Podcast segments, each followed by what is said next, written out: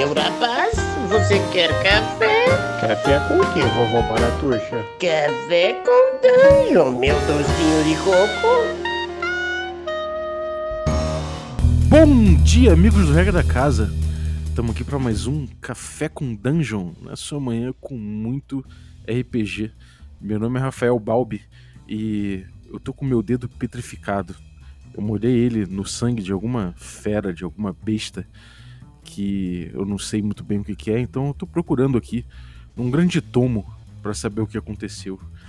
A gente hoje vai tratar aqui do, do Bestiário Fantástico, volume 1, e as novidades da saga editora para quinta edição.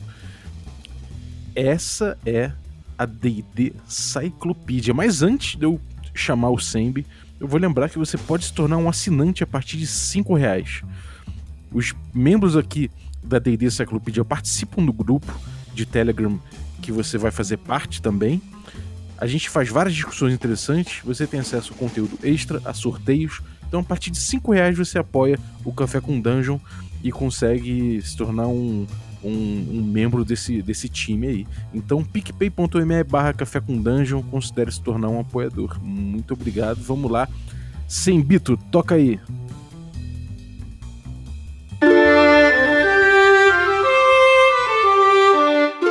Base do monte Águas Profundas e se estendendo logo abaixo da Cidade dos Esplendores, jaz o campo de batalha mais famoso para se obter a reputação de aventureiro assim como a maior sepultura em massa conhecida em toda Feyran, a Submontanha. Por lá, o mago louco Halaster Manto, Negro concentra-se em ampliar o que já é uma masmorra infindável. Tudo para proteger o secular conhecimento adquirido de seus estudos. Mas agora ele tem um brinquedo novo em mãos. E, ávido para explorar esse novo item de conhecimento infinito, o mago manipula na mesa do seu laboratório um enorme tomo empoeirado a D&D Cyclopedia.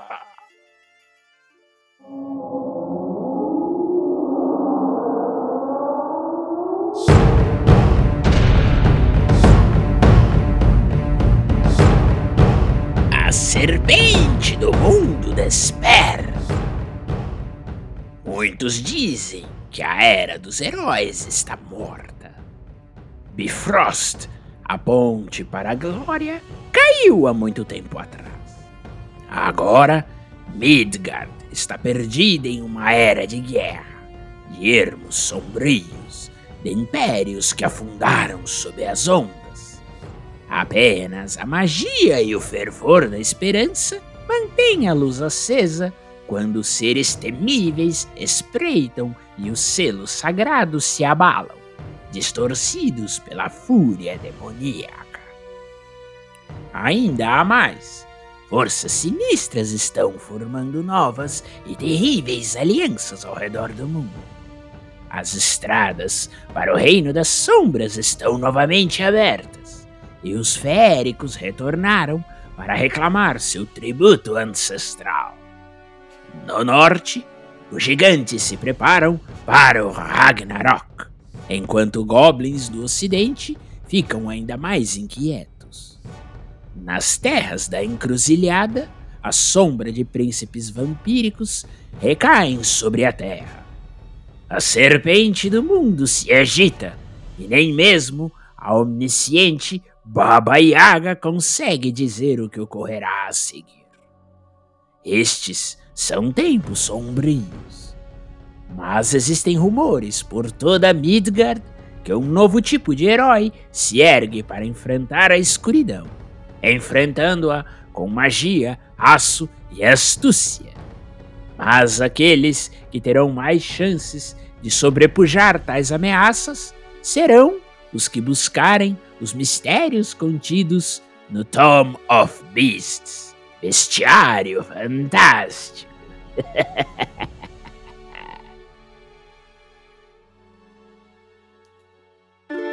Sempre você tá mutado. É isso aí, Dendesistas! Como acabou de dizer o Mago Louco, hoje a gente vai estar tá não só falando do Tom of Beasts, que ele bem disse, mas também do, de alguns lançamentos que tem aí pela frente. Tanto do, do, do que o pessoal comenta de third party, né, que são essas empresas terceiras que fazem material para a quinta edição, como também alguma coisinha aí da Galápagos. A gente sempre tem aí um, um bugurso na área. Preferido. E por isso. É, então. e hoje eu, o Balbi, fala aí, Balbi. E aí, tranquilo, cara? Vamos lá, mais uma Cyclopedia e, cara, isso aí que é o. Esse, esse lançamento aí é o material de D&D que não é da, da Wizards, que é mais bombado, né? É, vamos ver. O Brave gosta dele, né, Brave? Pô, com certeza, cara. Eu comecei a, a, a- tive o primeiro contato com o, o bestiário, com o bestiário fantástico Tom of Beasts, né, no original. Comecei a, a, a entrar e conhecer mais sobre o universo do Midgard, que é o cenário de campanha, né, da Kobold Press, que é a editora. E, cara, é um cenário que eu vou falar pra vocês que não, não deve nada pra um Forgotten, um Greyhawk da vida, viu? Olha lá. O Wolfgang Bauer aí, equipe, tá de parabéns. E tá de parabéns também os nossos convidados hoje que vão falar a respeito do livro e, e- e da, e da agenda de lançamentos. Olha aí, joga aqui. Responsa aí que o cara jogou, hein? Tudo bem contigo? Tudo bem. É, pra mim, o Tomb of Bichos é o melhor bestiário da quinta edição, considerando os originais. E além de ser um excelente livro, ele é certamente uma arma causando um D3 de dano, porque é muito grande. Top. Bom, e pra falar deles, a Jana que volta aqui conosco. Tudo Oi, bem, Jana? gente, tudo bem? Muito legal estar aqui para falar desse livro que, ó, foram uns meses aí de aventuras com os bichinhos. Ah, já vi, imagino você pra traduzir isso, deve, deve ter sofrido Não, foi um divertido, pouquinho, foi né? divertido. Junto com ela, o Gustavão Domingues, o Rei Grifo, beleza, velhão? Opa, beleza, tudo jóia. Vocês- é, Agora a gente também tá tendo o nosso, a nossa jornada com, com o Tom of Pieces. Depois, depois da Jana, a gente agora tá importunando ela de novo pra continuar. Porque o negócio é assim, nunca termina É verdade. a edição do livro. Over and É, over, né, Gustavo? Exatamente. E falando em Over and Over Again, onde tem D&D, tem o nosso Bugurso, Pércio, beleza? O famoso bicho da serva, né? Tudo bom, pessoal? Mais uma vez, é um prazer estar aqui, né? Nem sei mais o que, que eu tomo aqui cada vez que eu venho no programa. Tem que variar a bebida, porque são muitas vezes. Mas é sempre um prazer. Você tá bebendo agora um vinho de uvas pisadas por Boa. gugursos, cara. Você quase acertou. Tá bom, pisadas por hobgoblins. Boa. É, não é mole não. Bom, então a gente vai. Assim, a gente tem. um- A gente separou algumas perguntas até o pessoal, os nossos apoiadores, como o Balbi bem falou, se vocês quiserem ser. Presta atenção no comecinho e no final a gente sempre deixa um recadinho. Eles mandaram algumas perguntas, não só sobre o Tomb of Beasts, que são dúvidas que a gente tem, mas também é, a Galápagos e a. Ou a Galápagos divulgou um, um calendário de lançamentos onde, onde a gente viu alguns produtos da saga. Entender um pouquinho como isso está funcionando. Mas antes, eu pergunto para para Jana, para o Gustavo e se o Pérez quiser responder também. Para quem que é o livro Tom of Beasts? Explica pra gente esse negócio Tom of Beasts, se é bestiário fantástico, como que é essa é, como vai ser o nome do livro mesmo? Como vai ser lançado aqui? O nome vai ser em inglês mesmo. Vai ser Tome of Beasts. E aí ele tem um nome secundário, né? Um sobrenome, que é Bestiário Fantástico, volume 1. Porque a ideia é que ele seja o primeiro volume da série Bestiário Fantástico. É, o Tome of Beasts, ele. Por que essa escolha de manter o nome em inglês? Porque a gente tem feito isso recentemente com quase todos os produtos, porque os produtos já transcenderam a tradução do nome, eles se tornaram marca. Então, todo, a maior parte das pessoas já fala Tom of Beasts aqui. Se a gente trocasse, dificilmente é, mudaria esse efeito. Então, é a mesma coisa que a gente faz, sei lá, com Forbidden Lands, que a gente decide não trocar porque é o nome do produto, ou que qualquer outra pessoa, qualquer outra outra marca, ou tipo, sei lá, série, decide fazer, sabe? Sei lá, Tales from the Loop. A série da Amazon chama Tales from the Loop. É, eles não mudaram para os contos do da Redonda, sei lá qual é o nome. E ou, sei lá, Witcher, até a- recentemente a, a Martins Fontes decidiu abraçar definitivamente o nome Witcher. Eles desistiram da, da tradução que eles estavam usando, que era a, a saga do, do bruxo Geralt de Rivia, e aí agora é a série Witcher. em livro mesmo, também é a série Witcher, porque a série e o, o, o jogo de videogame chamam Witcher, nunca foram traduzidos. Então a gente usa isso, é o nome da marca e a gente usa o subnome. Até porque, na- se vocês forem ver, é, o, o, o Tom of Beasts, ele, ele é conhecido lá pela Kobold Press como Tom of Beasts Volume 1. E se vocês pegarem, por exemplo, o Creature Codex, ele é o Tom of Beasts Volume 2. E o Tom of Beasts 2, ele é o Tom of Beasts Volume 3. Pela linha da própria da própria Kobold Press. É, Assim, oficialmente, ele é chamado dessa forma mesmo. Tem essa referência até na contracapa, se não me engano, deles, né, Gustavo?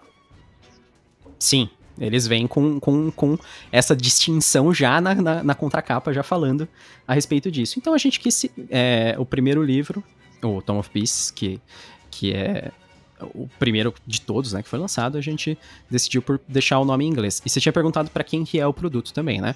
Tom of Peace ele é um, um livro acessório pra quem quer enriquecer seu jogo com novos monstros, novos oponentes e até novos NPCs, né? Porque todos esses monstros eles vêm de- descritos de maneira bem rica para você poder usar não apenas como saco de pancada, mas também para os personagens poderem conversar com eles. e ele contém mais de 400 criaturas é, totalmente novas. É, Eles vêm totalmente novas, assim, para quem conhece o D&D mais tradicionalmente, mas eles são da linha da Kobold Press. A Kobold, ela pegou e fez um apanhado de todos os seus greatest hits, assim, todos os seus maiores sucessos da, da das linhas antigas da Kobold Press. E ela juntou todos eles no Tom of Beasts. E também utilizou o, o público e outras pessoas para trazer monstros interessantes. Então, o pessoal podia submeter é, algum monstro que fosse muito legal, eles fizeram um julgamento e o monstro entrava, e a pessoa entrava como um, um escritor do livro mesmo, como colaborador, exatamente. Então, é, por isso que ele criou essa, esse, esse livro que é uma monstruosidade de tamanho. São 429 páginas, é, totalmente coloridas, capa dura, é um livro de luxo, com todos os monstros é, com, com gravuras próprias, coloridas. Então, ele é como se fosse um novo livro dos monstros aí, gigantesco também. Uma característica, só complementando o que o Gustavo falou, que eu particularmente acho muito interessante, acho que o Balbi, o Sem, enfim, todo mundo aqui dessa, dessa raid de hoje aqui vai, vai entender o que eu vou falar, é que assim, é, ele lembra muito o, o Monstros Manual da- do Advanced Dungeons and Dragons no tipo de papel, no tipo de é, layout, assim, que não é aquele papel é, super acetinado como a gente tem no, no, no livro dos monstros da quinta edição, né? Brilhante e tal. É um, um papel mais fosco que dá um, um toque meio old school assim no livro, mas não deixa de ser muito bem ilustrado, né? As ilustrações são atuais, mas o estilo assim lembra para quem teve a oportunidade de usar esses livros mais antigos, lembra os livros do monstro da segunda edição e tal, o Advanced Dungeons and Dragons.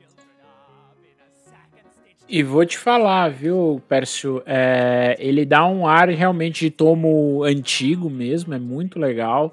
Ah, mesmo os livros é, da Kobold Press fora, eles têm essa mesma pegada, são é, é- é uma linha editorial, uma proposta editorial, até acredito, diversa da proposta dos livros da quinta edição, por exemplo. Então é um papel mais fosco, mas é um papel é, é um pouco mais grossinho. O livro fica com aquela cara de tomo mesmo. É, e todos os livros que a Kobold Press está lançando, eles têm seguido né, essa, é, esse modelo né, editorial, por assim dizer. Exatamente, é, é uma característica. Muita gente, lógico, não vai perceber ou associar. Para mim, a primeira vez que eu particularmente peguei o livro, eu tive essa, esse sentimento um pouco nostálgico, assim, né? Dava a impressão que eu estava pegando um livro da época que eu comecei a jogar RPG, só que um livro atualizado, né? Com a cara de hoje, com aquele sentimento do passado. Quando chegou pra você é, traduzir, essa parte do nome já estava traduzida pra fazer aquela, aquela introdução ou foi você já, já, já mexeu nisso?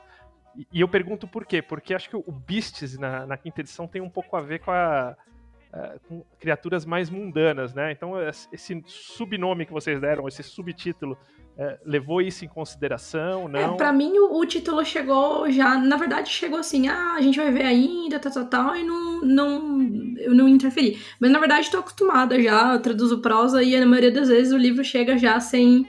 já com título, ou já com. A gente vai decidir o título depois tal. Então. Então foi normal. Essa eu posso dar uma complementada ao Sembiano. É, a gente manteve, complementando o que o Gustavo falou e o que a Jana também adicionou agora, é, se a gente fosse traduzir o título Tomb of Beasts, nem ia ficar legal, assim, porque ia causar uma, uma ambiguidade, né? Ia ficar o tomo ou o livro, seja lá o que a gente usasse, das feras, né? Se fosse literalmente. E feras é Hum. uma categorização de, de um dos tipos de monstros que existe, né? É, poderia ficar tomo, tomo da, da, da- tomo das bestas, sei lá, poderia ficar assim também.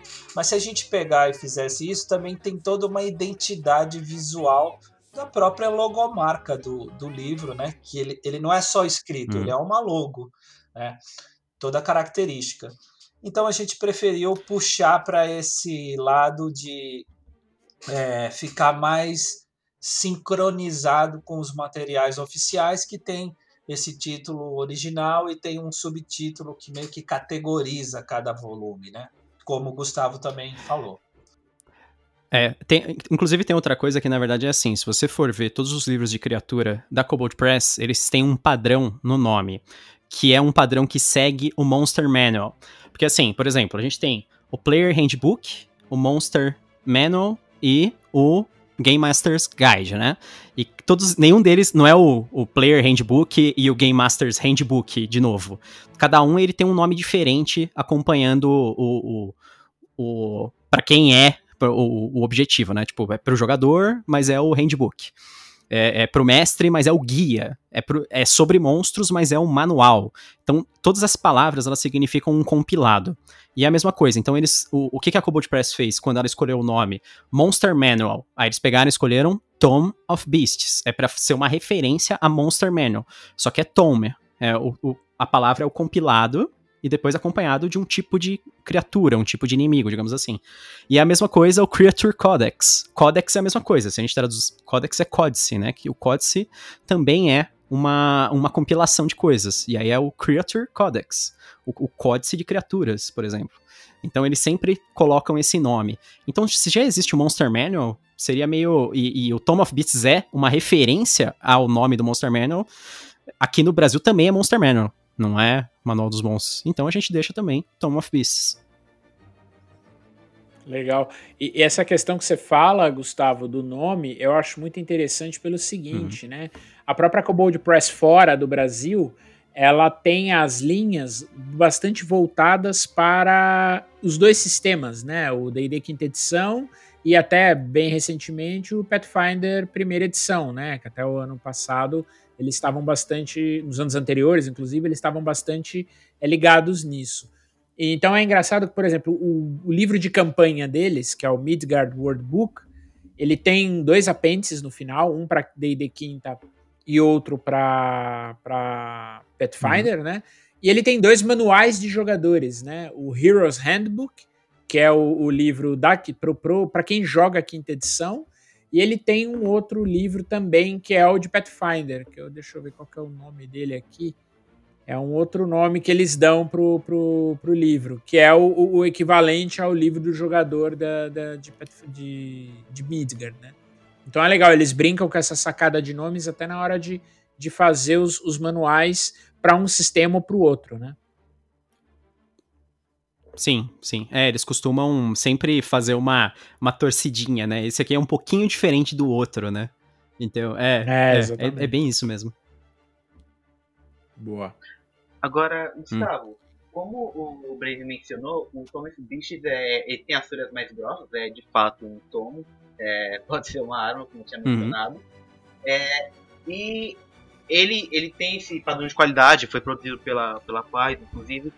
Esse, esse padrão de, de qualidade vai ser mantido na, na impressão nacional? Ele vai ser vendido só em na versão física? Como que isso vai, vai funcionar aqui no Brasil? É, provavelmente ele vai ter a versão em PDF, porque a Cobalt Press ela trabalha com a versão digital também. Então, é, é o mais provável. A, a tem uma, uma loja digital para os nossos títulos, né? A gente até vende lá o, a, as aventuras para quinta edição. E também provavelmente vai ter acesso ao Tom of Peace. A versão física, mas é lógico assim, que as pessoas em geral, é, pelo que a gente percebe, elas se interessam mais pela versão física, até por ele ser aquele livrão animal, assim, bonito, que fica legal na prateleira, e por ser, tipo, um negócio assim que, que na mão, assim, ele, ele é muito gostoso. Ele só não é bom quando você tá lendo deitado e você dorme e ele cai na cara. Aí não. Mas, mas assim, quando você tá com ele na mão, ele, ele, ele tem aquele negócio maciço do livro, né? É, a ideia Sim. é uma impressão idêntica, assim, a qualidade seja a mesma, basicamente. É isso, não, não tem muito mais que discutir. é, é que a gente queria que, que fosse idêntico. É, ele é uma tarabona, é, né? Ele é um, um monstrão. Ele tem, como eu disse lá, 400 e, 429 páginas. Fisicamente, pra, pro, é... pro Brave já preparar na prateleirinha dele lá, são mais ou menos dois, dois manual, manual do. Você sabe, você sabe, você lembra quanto que, quantas palavras tem o Tom of Pieces, ou caracteres? Tem 230 mil palavras. 230 mil palavras. É muita palavra. Palavras. É muita palavra. É, então, só, só esse pouquinho de palavra. Tá, ele vai ser impresso aqui no. no sim, Brasil, sim. E É, eu esqueci disso, Sim, perdão. é- Mas sim, vai ser impresso aqui no Brasil. É, como ele é de terceirizado da Cobalt Press, eles não têm uma cláusula que eles tenham que cuidar da impressão, que a impressão tem que ser feita no local X. Ele vai ser impresso, mas vai ser impresso numa gráfica de, de extrema qualidade. A gente sempre preza muito por isso. é, que é, no caso, a Sagen tem, tem até no, no contrato social deles que tem que ser uma gráfica com, com determinados padrões, tem que ter ISO 9001, esse tipo de coisa. E a gente vai, vai imprimir aqui no Brasil mesmo, então ele provavelmente assim vai ser bem, bem acessível. Não, não, não digo, eu não digo sim. no. Não necessariamente, eu digo assim, acessível, vai estar vai tá fácil de pegar ele. sabe? Sim. Eu pergunto porque eu tenho a versão em inglês aqui e dá pra notar que o miolo dele é um- é um pouco frágil. De fato, é um livro muito Uhum. grande. Então eu queria saber se vocês teriam esse cuidado de, de reforçar, já que é uma edição Ele, nacional. é, ele, ele tem esse, essa, esse contratempo na versão em inglês, porque realmente ele é muito pesado, então ele tem que ser reforçado mesmo. Ele tem que ter uma qualidade de cola melhor e um processo de colagem que não fique bolha de ar na, na cola e da, da lombada do livro, para que ele não, não descole facilmente. A gente sabia disso também e vai ser, vai ser, vai ser endereçado Isso é problema. uma característica, inclusive, de alguns processos de impressão americanos, Uhum. né? É, eu sei que muita gente, muitas pessoas às vezes consideram é, os produtos americanos assim como a última bolacha do pacote, mas nem sempre os processos que eles têm, nesse caso específico, são melhores do que os processos de gráficas brasileiras. Um exemplo que qualquer um pode fazer o teste, se quiser. Eu não recomendo, né? Mas se quiser, pode fazer o teste. Se você pegar qualquer livro impresso pela Wizards, os livros originais, né, de D&D, vocês vão ver que eles têm um processo que as páginas são refiladas e elas são coladas na lombar do livro, sem costura. Isso significa que se o livro vai para um outro local, cuja temperatura e o clima é diferente, essa cola com os anos ela seca e resseca, e você tem um descolamento das páginas, elas simplesmente se soltam. O meu tá assim, tá aqui do lado e tá assim. O meu livro do jogador, que é o mais manipulado, as páginas soltam. Aqui no Brasil, por exemplo, coisa que vai ser feita com o Tom of Beasts, inclusive, além das páginas serem coladas na lombar, elas são montadas em cadernos costurados. Então, eles são costurados em uma quantidade de 16, 20 páginas, dependendo do volume, e depois esses blocos costurados com- são prensados juntamente e colados na lombar. Isso garante que, assim, para as páginas caírem do livro, tem que cair o caderno inteiro. E isso é uma coisa muito É, comum com os livros originais da Wizards, que, por sinal, é uma característica que também não tem nos livros é, é, originais é, em português ou em qualquer outro idioma, porque nas gráficas da Lituânia a gente pediu esse processo. Uhum. Aham. Cara, eu, eu tenho grande parte da minha, da minha coleção de RPG de livro gringo tem tá em fascículos, porque realmente isso acontece. Vai, vai simplesmente a cola vai, vai sumindo e o livro fica em fascículos, cara. Eu já tô quase comprando fichário É, tem que pra botar eles, né? Fazer o fichário. furinho ali. Sim. Não, e, e esse ponto que, que vocês mencionaram fa- faz muito sentido. Não só com livros da Wizards, né? Existem muitos livros na época da White Wolf, etc. A maioria deles sofria desse mal do livro começar a, a soltar a costura. É, infelizmente, o, o Midgar, eu tenho ele aqui, ele tem esse problema, então é aquele livro que você não consegue deitar ele na mesa 100%, assim, ou se você fizer, faça-o por conta e risco. É, porque ele começa a descolar mesmo da, da, da lombada o- o- os cadernos, e daí para ele começar a soltar é um, é um pulo. Jana, você já traduziu para Book One o, o, guia do, o Guia dos Jovens Aventureiros, não. É, o, o Guia dos Jovens Aventureiros, aqueles pequenos livros da, da linha Long Adventures Guide, ah, os dois livros que já foram lançados aqui no Brasil, e mais recentemente o board game da, da Galápagos, a Masmorra do, do Mago Louco. E agora você está lidando com um livro que tem mais, mais conteúdo técnico, mais que precisam ter mais cuidado com as palavras. Como que essa tradução está sendo feita? É, existe depois um revisor que vai dar um trato nessas questões mecânicas do jogo? Sim, na verdade, uma coisa que eu fiz bastante é que eu traduzi com os manuais da Galápagos, assim, ó, na minha mesinha. Então eu tinha, porque assim, apesar de ter bastante vocabulário técnico, são construções de frases que na parte que é mais, é, mais de mecânica e tal, já, já existem é, no manual mon- do- dos monstros, no manual do jogador e tal. Então eu meio que fui consultando e tal. É, e tenho, assim, tinha acesso, por exemplo, ao Pércio. O que esse coitado desse Pércio me ajudou. Eu ficava, Pércio, isso aqui, ó, significa isso, significa isso. Aí no, no WhatsApp, o Pércio lá me acudia. Então, então para mim, sim, foi tranquilo nesse quesito, porque também tinha um número fechado de, de construções que eu precisava entender como que era, entendeu? Então essa parte foi bem estragada. Na verdade, eu fiquei com bastante medo de, de falar grandes bobagens. Assim, eu tenho um conhecimento mínimo pra saber, tipo, ah, isso aqui é uma coisa que realmente é uma mecânica, mas que eu não saiba exatamente como traduzir. Eu saberia identificar, não ia traduzir da minha cabeça. E eu tinha bastante ajuda do Gustavo Fora que a Jana é então uma foi- foi tradutora de tranquilo. D&D multimídia, né? Ela traduziu o, o livro, o Guia para os Jovens Aventureiros, o board game de D&D, agora um livro de monstros, um tomo realmente, um calhamaço de 400 páginas. Cara, ela é multiclasse em tradução.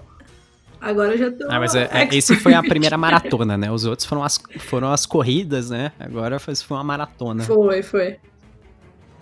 Foi pra preparar tal, e esse foi a maratona. E agora eu tô preparando um outro livro de RPG também. Inside, Então, assim, ó, super, super- por dentro. Mas, mas sim, Pode dizer qual o livro? Exato. É, me soou como spoiler isso. Não, não posso ainda. Não, po- não, não, mas não, não, não Então- tem nada a ver com Ih, ninguém já deu dica, aqui. Jana, não Você pode já falar. falou É muito. outra. Esse, esse pouco disse novidade coisa. É, Spoiler alert! é. Já denunciei. Mas, tem, mas também tem uma preocupação. lógico que o livro vai passar por múltiplas revisões, né? Depois, e, e a gente tem é, Uhum. uma preocupação com revisão técnica também, sim. É, Pércio, a Galápagos, ela influenciou de alguma forma na tradução desse, desse livro em um nível consultivo, de alguns termos que já tem no livro dos monstros? E, e- e com Gustavo, como foi conciliar para criar esses novos termos e construções que podem influenciar também futuras traduções da Galápagos aí? Porque eu acho que a ideia é vocês terem meio que um, um dicionário mais ou menos único, não? Olha, é, como eu poderia responder isso da maneira mais completa possível? É um processo multi, multinível e multidisciplinar, né? Tem várias pessoas envolvidas no projeto, mais do que uma empresa. Então, assim, cada, cada porção do trabalho ela está obviamente dedicada com um profissional que está focado para aquela área, tradução, revisão, adequação dos termos, e eles podem estar de um lado ou de outro desse campo aí, é, nesse grupo inteiro de pessoas que está trabalhando.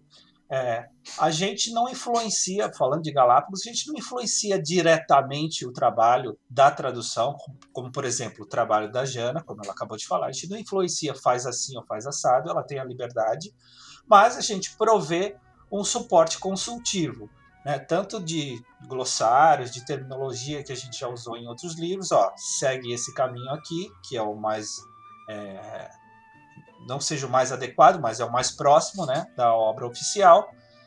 E estamos à disposição também sempre para esse vai e vem, esse bate-bola, como ela mesma comentou, tá com uma dúvida, como resolver um problema aqui, como que a gente poderia fazer com esse nome e tal. É mais ou menos assim que funciona, cara.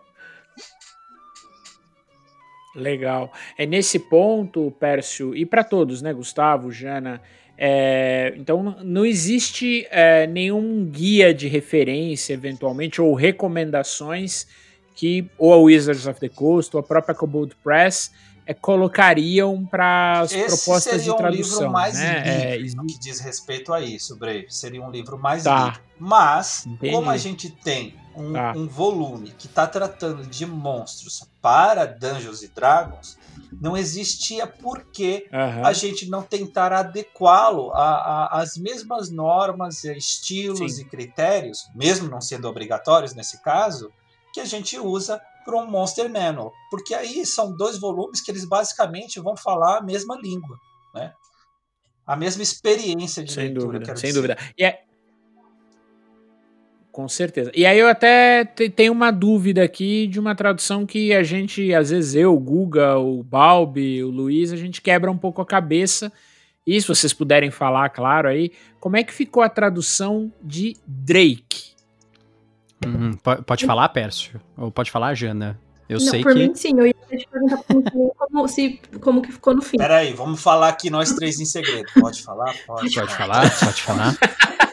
É, pode falar, pode falar. Mas só esse, só esse, hein? Agora sim, um, dois, três e. Todo mundo junto. No, nós definimos atualmente é, como Dracos.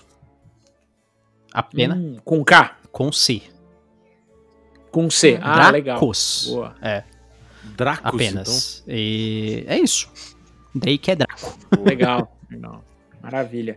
E vocês podem, é, é, vocês podem mencionar, considerando já essa a ideia do Draco, a, três opções, ou como vocês imaginaram, até na linha do que o Pércio conversou bastante, a questão de localização ou de propostas dos nomes para as criaturas, isso foi bastante debatido na época né, do, do Monster Manual.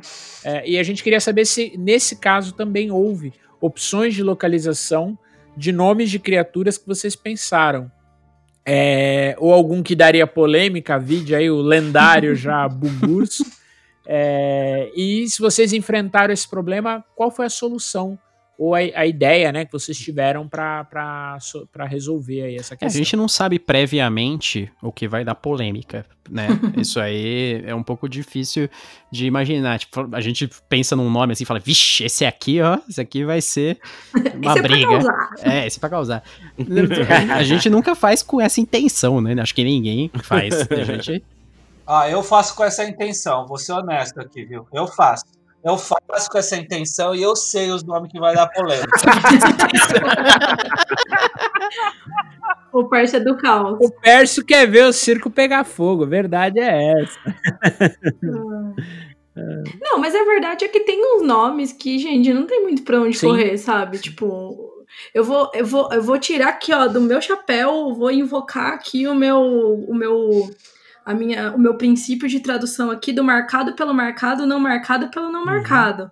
Vou bater aqui, ó, dar uma, bater com o crachá na mesa. Mas tem muita coisa no, em- do nome original que ele é um nome marcado, no sentido de que ele é um nome que não é convencional. Então, ou que ele tem um trocadilho, ou que ele tem uma brincadeirinha no nome, sei lá, alguma coisa assim.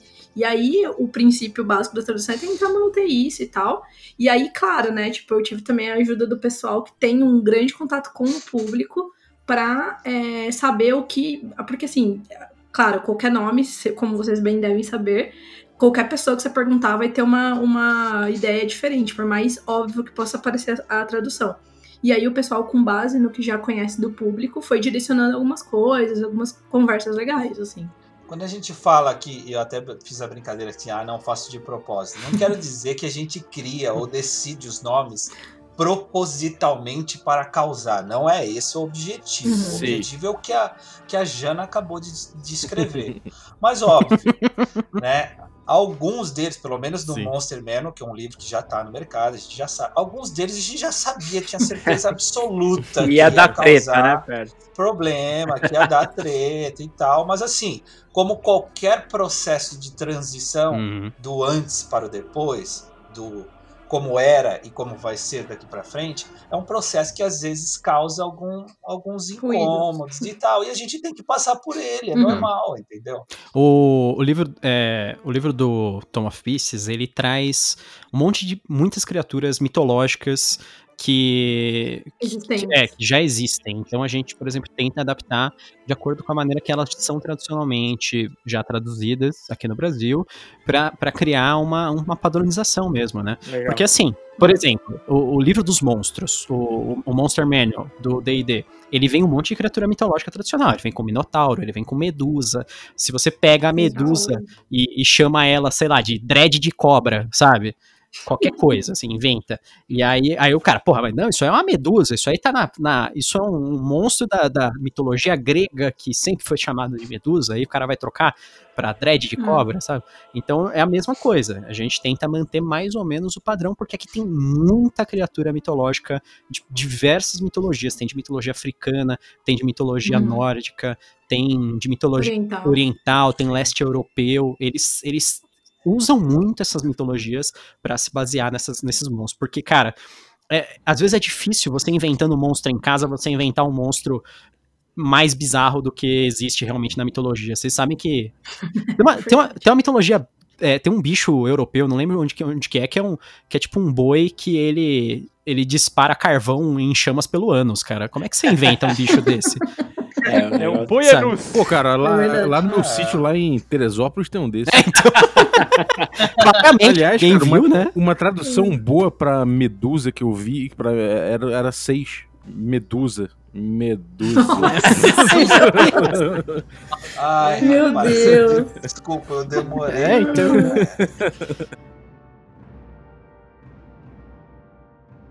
A minha vida está um inferno, sabe? O meu mestre, ele, ele não para de me sacanear. Ele só quer jogar dados escondidos e eu já não sei mais o que fazer. Cara, você não aguenta mais o seu mestre jogando dados escondidos? Eu tenho a fórmula perfeita para você obrigar ele a nunca mais fazer isso. Vá lá em mydicesfactory.company.site. Esse é o site brasileiro com dados feitos sob medida, muito maneiros. Você consegue comprar em oferta, inclusive. São muito lindos. Você vai comprar esses dados, vai dar de presente para o seu mestre e ele nunca mais vai querer jogar dados escondidos. Vamos lá, mydicesfactory.company.site. São os dados escolhidos pelo Café com Dungeon para serem sorteados para os nossos apoiadores. Então, pode ter certeza que tem os nossos selo de qualidade. Se você quiser ver, acompanhe também nossas redes sociais, que volta e meia eles aparecem por lá. Mas você também pode ir no Instagram do My Factory. Vamos lá, conheça esses dados e nunca mais sofra com rolagens escondidas. Ah, e ele também aceita encomendas, então coloque sua criatividade em jogo. Para terminar, se você não conseguir entrar em mydicesfactory.company.site, você pode ir aqui na descrição do episódio que vai ter o link certinho para você fazer sua compra. Valeu!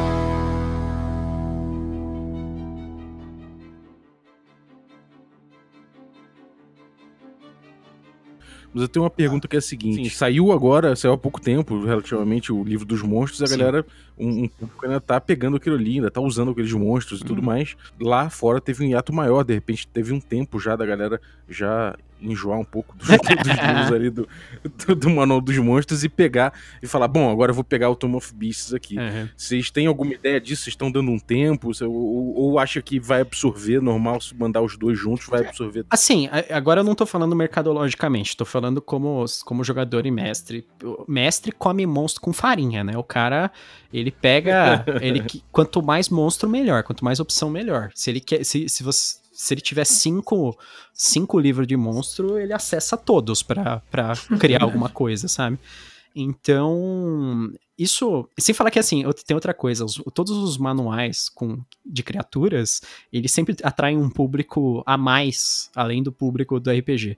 É, eu já, a gente já achou, tanto lá fora como aqui, tem muita gente que curte os livros de dos monstros do DD, mesmo sem necessariamente jogar DD, sabe? O cara, tipo, Isso é verdade, cara. Eu mesmo. é, então, o cara, assim, ele, ele ama os livros de monstros. Ele falou, cara, é animal, é tipo, ver todas É as. um bestiário, é um né? bestiário, você vê todas as criaturas da mitologia lado a lado, assim, sabe? O cara, ele só ignora o, o stat block ali, ele ignora os dados, e ele leu só a historinha, vê a figura e adora, sabe? Então, tipo, livro dos monstros, é, livro de monstro é uma coisa que eu acho que não, não tem erro. Eu acho. Absorve, Basicamente, absorve né? bem, né?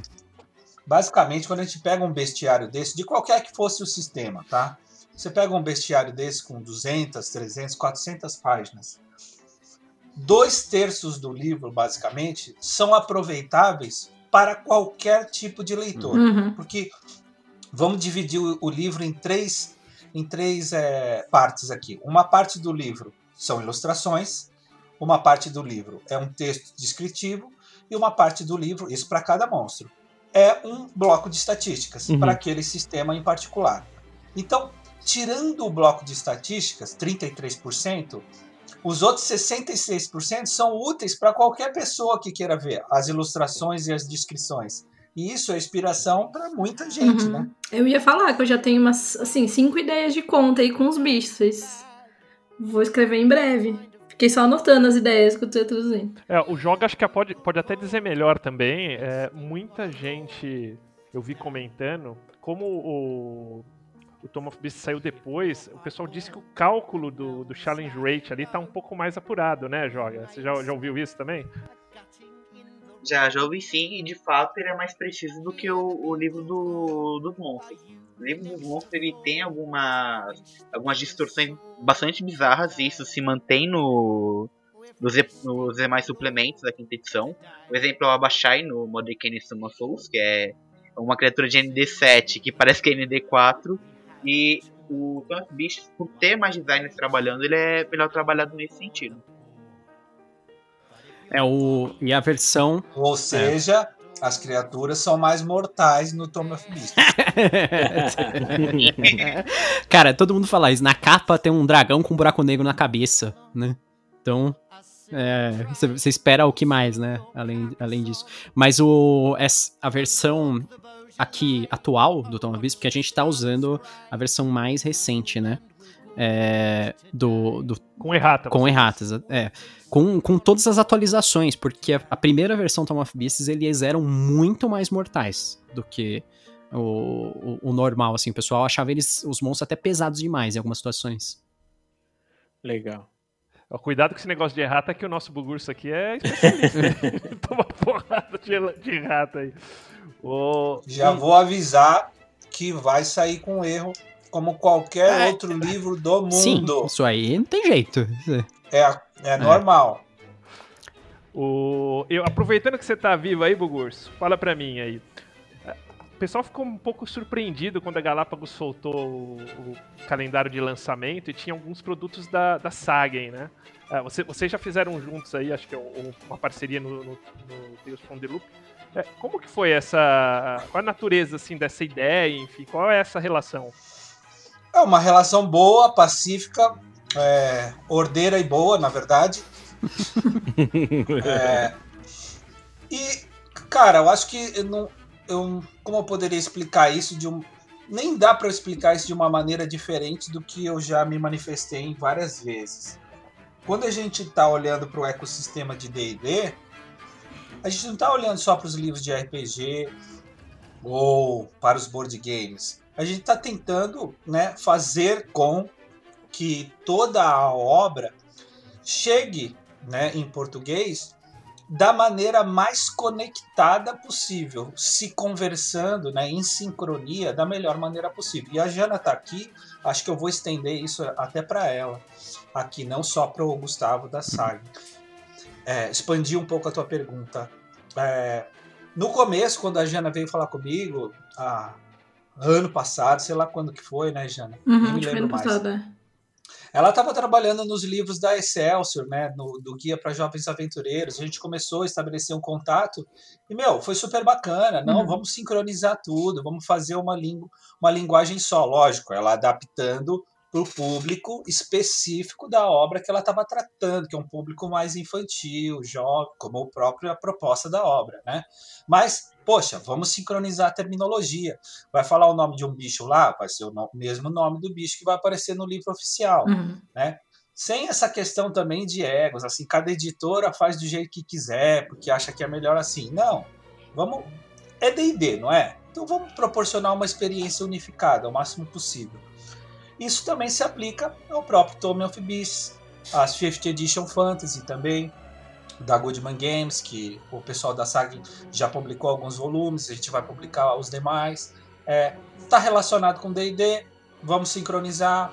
E assim, já aconteceu isso com a Panini também. A Panini lançou, ah, não sei se vocês sabem, Panini lançou é, é, HQs do D&D, Rick and Morty. Cara, falaram com a gente também, sincronizamos tudo. Eu pessoalmente verifiquei as fichas dos, dos personagens lá, com as terminologias. Cara, super bacana, é um trabalho colaborativo. E assim, est- estenderia isso a quem quer que me procurasse. Muito legal, viu? Ah, Muito legal show. ver essa, é- essa sincronicidade, essa é uma consolidação, né, de, de entendimento, de, de, de conceitos, até de regras que às vezes esse- é- é- são várias mídias que o D&D acaba se espalhando, mas eles sempre voltam um pouco à origem do do D&D, do Dungeons and Dragons, que é o jogo. Então é muito legal ver isso. Bem legal mesmo. No caso do Manual dos Jovens Aventureiros, eu achei que era especialmente importante ter a mesma nomenclatura, porque a ideia é introduzir D&D para um, um- um jogador ou uma jogadora que, quando for mais velho, supostamente esperamos, continue jogando, né? Então, a gente já tem, tipo, é, por conta do histórico, mudanças de nomes e tudo mais. A gente sabe que as pessoas conseguem lidar com isso, mas quanto mais é, natural seja, né? Tipo, desde, de- desde que você é apresentado pro jogo, seja chamar um determinado monstro, uma arma, enfim, pelo mesmo nome, eu acho que era, assim, super importante. Foi por isso que eu fui atrás do, do Percy, eu nem sabia quem ele era, quem, com quem eu falava, e felizmente eu conversei com o Percy e ele, putz, me ajudou. Então eu acho que é bem importante. Ó, eu até resumiria isso numa coisa que todo mundo vai entender. Cara, fazer cada um de um jeito é a mesma coisa que você assistir um filme com a dublagem ligada em português e a Verdade. legenda ao mesmo tempo. É verdade, exatamente. A legenda tá falando uma É, coisa, a dublagem tá sim. falando outra. E aí, pessoal?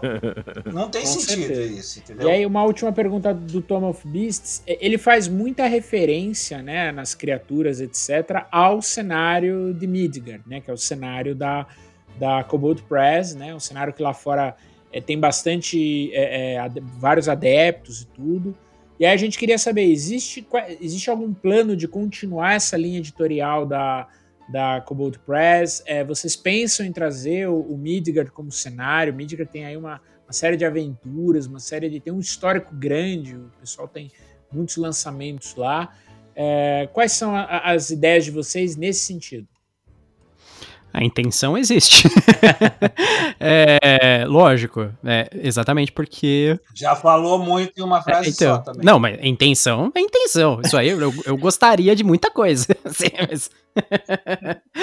É, mas sim, é, eu, eu gostaria de, de lançar o Midgard, porque o cenário é um cenário rico, expansivo, interessante, épico. É, com muita coisa legal. O Tom of Pieces ele dá essa introdução para todas as para muita coisa do Tom of Pieces. Ele vem com umas caixinhas de textos falando sobre umas caixinhas assim só, só são tipo dicas, né? Só pequenos pequenos pontinhos falando assim, ah, essa criatura aqui em Midgard tá tal tal tal tal, ela faz isso e é umas coisas assim. Então é meio que foi é meio que uma introdução, né? pro, pro universo aí da, da Cobalt Press. E sim, tem- a intenção existe. Alright, alright. E me diz uma coisa. Old School Essentials, mudando um pouco de assunto. É D&D. É, é. É Tecnicamente, é. É um, é um retroclone, né? Um retroclone. É D&D com outro nome. né? Meu queridinho, É, My Precious. tá previsto. Ele estava previsto para a segunda metade desse ano. A gente vai ver ainda como vai ser. A gente tá pre- porque ele já está em processo de tradução, só para vocês saberem. É, tá em processo avançado até. Mas a gente tem que ver como é que vai ser esse negócio do mercado pós-pandemia e para analisar a melhor época e como que vai funcionar o lançamento do produto. Mas sim, a gente queria lan- lançar ele até o fim do ano. Não tô falando que, que vai ser o que vai ocorrer. A gente tá é, nesse, num momento bem complicado aí do, do, para ver o que vai rolar no mercado, né? Atualmente. É, do É, no mundo, né? Então, então, Todo mundo tá uhum. revendo tudo, né? É, Uhum. sim. então tá por aí. Agora, pra finalizar Boa. nossa pauta de hoje, Pércio e Gustavo. Hum. é, em outubro, a Galápagos disponibilizou no calendário que haverá um novo produto da, da série de D&D. Esse produto, ele vai ser lançado pela, pela Sagen ou pela, pela Galápagos? Vocês podem dar esse spoiler? Excelente pergunta. Uhum. Tudo pode acontecer. Total Lucas Silva Silva. Tudo pode acontecer e vou além. Você está olhando apenas para dois lados desse dado. Olha, eu aposto que é o St. Peterson. Você está sendo muito binário nas suas possibilidades. Justo. Expanda sua mente. Tô brincando. É, é com certeza um lançamento relacionado a D&D. é, e pode vir, com certeza, se está na página da Galápagos, ela está envolvida. Ah, pode ser relacionado a RPG, pode ser relacionado a outros tipos de produto, mas dentro do universo ou conversando com D&D. Isso tá com Isso é cara de certeza. Sandy Peterson aí, hein, Gustavão? Hã? Eu, eu, eu Olha, não os sei. caras já estão querendo cavar aqui, ó. É, Gustavo. Não deixa não. É, não, mas a gente. Libera os Great Old Ones aí em cima dos caras É, e então, amaldiçoa então todo tá bom. mundo. A gente já, já, fa- a gente já tinha feito uns, umas provocações a esse respeito e a gente já tinha falado em até em um outro podcast. E realmente, é, a, não, não tô falando que é o lançamento de outubro. Mas é, também não tô falando que não é. haha. Mas- Toma essa, né? é, é. Mas a, a Sagen, ela tá com. A gente vai lançar o Saint Peterson's Cthulhu Mythos pra quinta edição, que é uma adaptação da, da, do Cthulhu Mythos feita pelo Saint Peterson, que é tipo um dos maiores autoridades aí do- dentro do universo do RPG, do board game, den- no mito de Cthulhu, né? Ele é o cara que é o, o autor do Cthulhu Wars, do Call of Cthulhu, do. Putz, sei lá que mais, tudo é dele, né? De, que tem a ver com Cthulhu. E ele fez uma adaptação do universo do, do Cthulhu de muita coisa, muita coisa para você utilizar dentro do D&D, para você trazer o horror cósmico totalmente pro D&D. E o que que é o Sand Pizza Cthulhu Mythos? Ele é um livro pequenininho, que nem o, Beast of, que nem o, o Tom of Beasts, assim, 400, 430 páginas também. É, mais de 100 criaturas, detalhado todos os cultos de Cthulhu. Segundo ele mesmo, é o, o guia mais expansivo de Cthulhu que existe dentro do RPG. É, esse é o Sandy Peterson's Cthulhu Mythos para quinta edição. E ele vem com todos os Great Old Ones, mais de 35. Eles vêm com ficha. É um negócio bizarro. Eles são, assim, invencíveis, mas se você quiser. Eles vêm com ficha. E vem com, com novas, novas raças jogáveis, um monte de monstro, vem com novas opções de classe, vem desde eh, colégio de bardo, círculo druídico, tudo que você imagina, mas dentro do universo de Cthulhu Mitos, vem com novos artefatos, novas magias, novos talentos. Ele é um, um- Você pode falar que é um cenário, porque em cer- de certa forma é, mas ele pode ser aplicado em qualquer lugar. Se você quer, se você quer que, sei lá, que o Azatote ou o, o, o, o, o próprio Cthulhu invada Forgotten Realms, você vai ter a ficha inteira dele ali. Onde eu assino? Então, Show de bola. É, Show de bola. Já tá, em, já tá em tradução, não é o que eu posso falar sobre ele, mas datas, essas coisas, não. E esse é um livro bonito pra caramba, entre os livros de Cthulhu que eu já vi. É um livro bonito, né? Ilustrado, colorido, né? Que, uh, os livros de Cthulhu não costumam ser tão, tão. Muitos deles não são coloridos, ou não eram. Sim, sim. Ele segue o padrão de arte, é, realmente aí da, da quinta edição. É, o mesmo que a Cobalt Press também segue. A qualidade do livro é altíssima, é um, é um livro de, de alta qualidade, capa dura, aquele formato enorme, é, e com uma totalmente ilustrado, colorido. Mas apesar dele ser colorido, ele tem um estilo de arte diferenciado, assim. O estilo de arte dele é bem pra pra representar mais o, o universo Lovecraftiano, né? Mas é um negócio fantástico, Uhum. É Feito em pele humana, né? é, praticamente. é feito, feito sobre a pele dos revisores do livro. Maneiro, olha só. É, vamos contigo então, Vossa Majestade Rei Grifo. Quer deixar algum recadinho pra galera aí? Falar o que, que, que, que sei lá, o que, que vem pela frente, ou teus canais pessoais aí? Ah, pessoal, eu só vou falar pra vocês ficarem de olho aí nas mídias da Sagen. A gente, agora em junho, a gente vai ter um evento muito legal online. Não se preocupem, vocês não precisam ir, tipo, pessoalmente. Então, pode todo mundo ficar seguro. Ufa. Todo mundo pode ficar seguro em casa e participar do evento ao mesmo tempo. Vai ter um evento é, especial do DCC, vai ser o DCC Days. Sim. Até você vai participar, né, Balbi? Sim, Pelo que eu sim. soube. e o quem, quem quiser participar, fica ligado aí nas, nas mídias sociais da Sagen. É, as inscrições vão ser abertas na semana do evento. O, o evento vai ser do dia 11 ao dia 14 de junho. E fora o evento, a gente tem muitos lançamentos aí pra chegar, tem muita coisa que vai vir. É, vocês já sabem uma boa parte, as coisas da a- as aventuras pra quinta edição, vai ter o Tom of Beasts, e vai ter o Tales from the Loop, tá tudo É, Forbidden pronto. Lands! Vai ter o Forbidden Lands. Eu tô É, muito isso- na pegada desse. Eu não, eu não, eu não, me, não se preocupe, eu não me esqueço nunca do Forbidden Lands porque eu trabalho todo dia nele. e, Com certeza. e- mas tem muita coisa aí pra chegar. Ca- Então, fiquem de olho. Eu vou dizer que é uma época muito boa pra jogar RPG no Brasil, cara. Com tanta editora, com tanto material, tem coisa pra- legal e coisa assim, coisa de qualidade, coisa que a gente antes esperava cinco anos, tá chegando num curtíssimo espaço de tempo. Parabéns pra vocês. E quero dizer que o Obrigado. Balbi, o Balbi participar do DCC Day não é nenhuma novidade. Eu quero ver ele participar do GURPS Day. Daí, daí, daí vai ser surpresa. Com Ele toda a vai. felicidade, com toda a felicidade. GURPS eu, eu vou, GURPS eu vou. Tu curte GURPS também, Curto- Balbi? o que eu não curto, né, cara? Eu, eu sou, eu sou quase um cracudo do RPG. Se você, você acena com. é, Você chama ele pra. pra, pra Tem gente que não gosta, pô. Eu, Eu gosto gosto, gosto. meu. Você fala Eu assim- Respeito, você respeito. chama ele pra live action de vampiro que precisa ir vestido de vampiro no ônibus, ele vai, cara. pô, meio- na minha estante aqui, É tá- eu tô olhando agora, pô, de cara, assim, de, de frente. Tanto o GURPS Cyberpunk quanto o GURPS Illuminati. Os dois me olham aqui todo dia. Mas isso aí. Demorou. Obrigado, cara. Valeu pela presença. Pércio, algum recadinho, cara? Depois do calendário, a única coisa que eu tenho que falar é segura e aperte os cintos, né? Sucinto. Beleza. Janinha, algum recado? Gente, queria agradecer, queria falar que eu tô muito feliz que o livro vai sair, quero saber qual vai ser a repercussão aí.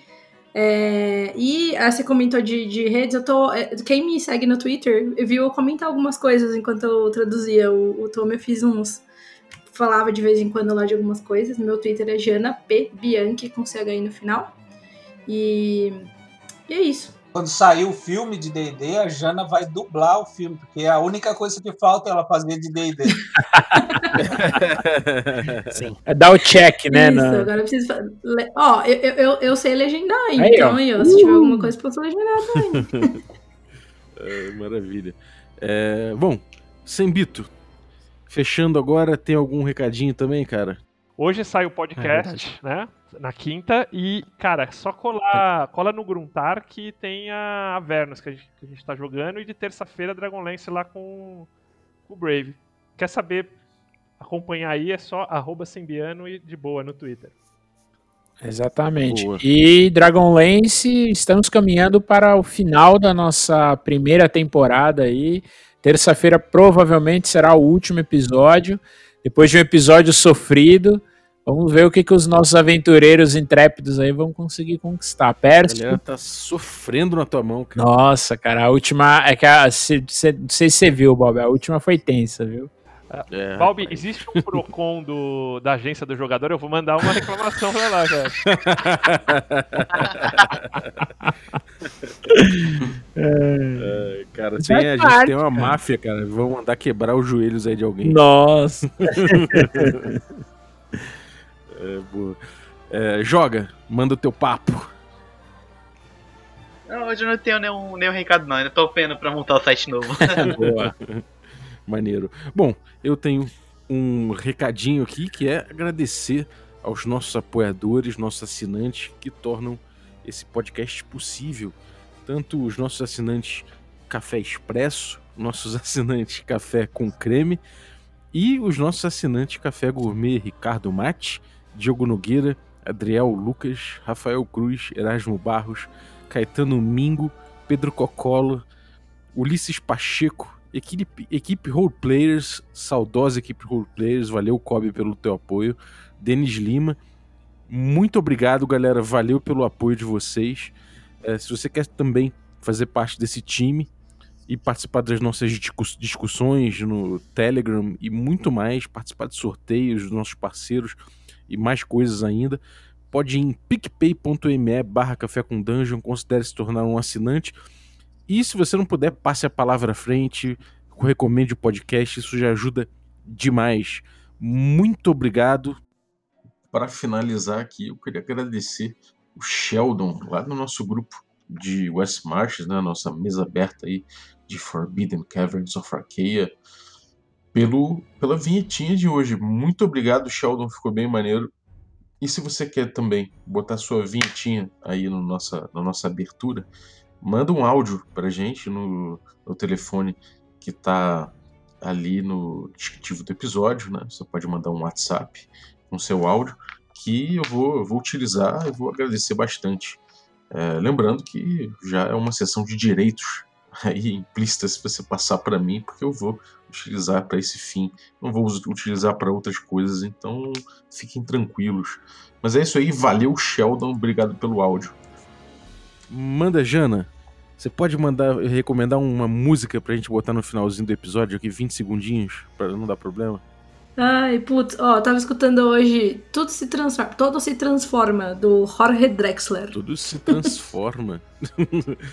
Maneiro. Então, Jorge Drexler aí para terminar o café com Jorge. Jorge Drexler. Beleza, maravilha. Muito obrigado, galera. E até a próxima. Valeu, gente. Obrigado. Valeu. Fiquem, fiquem bem. Valeu. Falou, até Valeu. mais. Tchau, tchau. Tchau, tchau.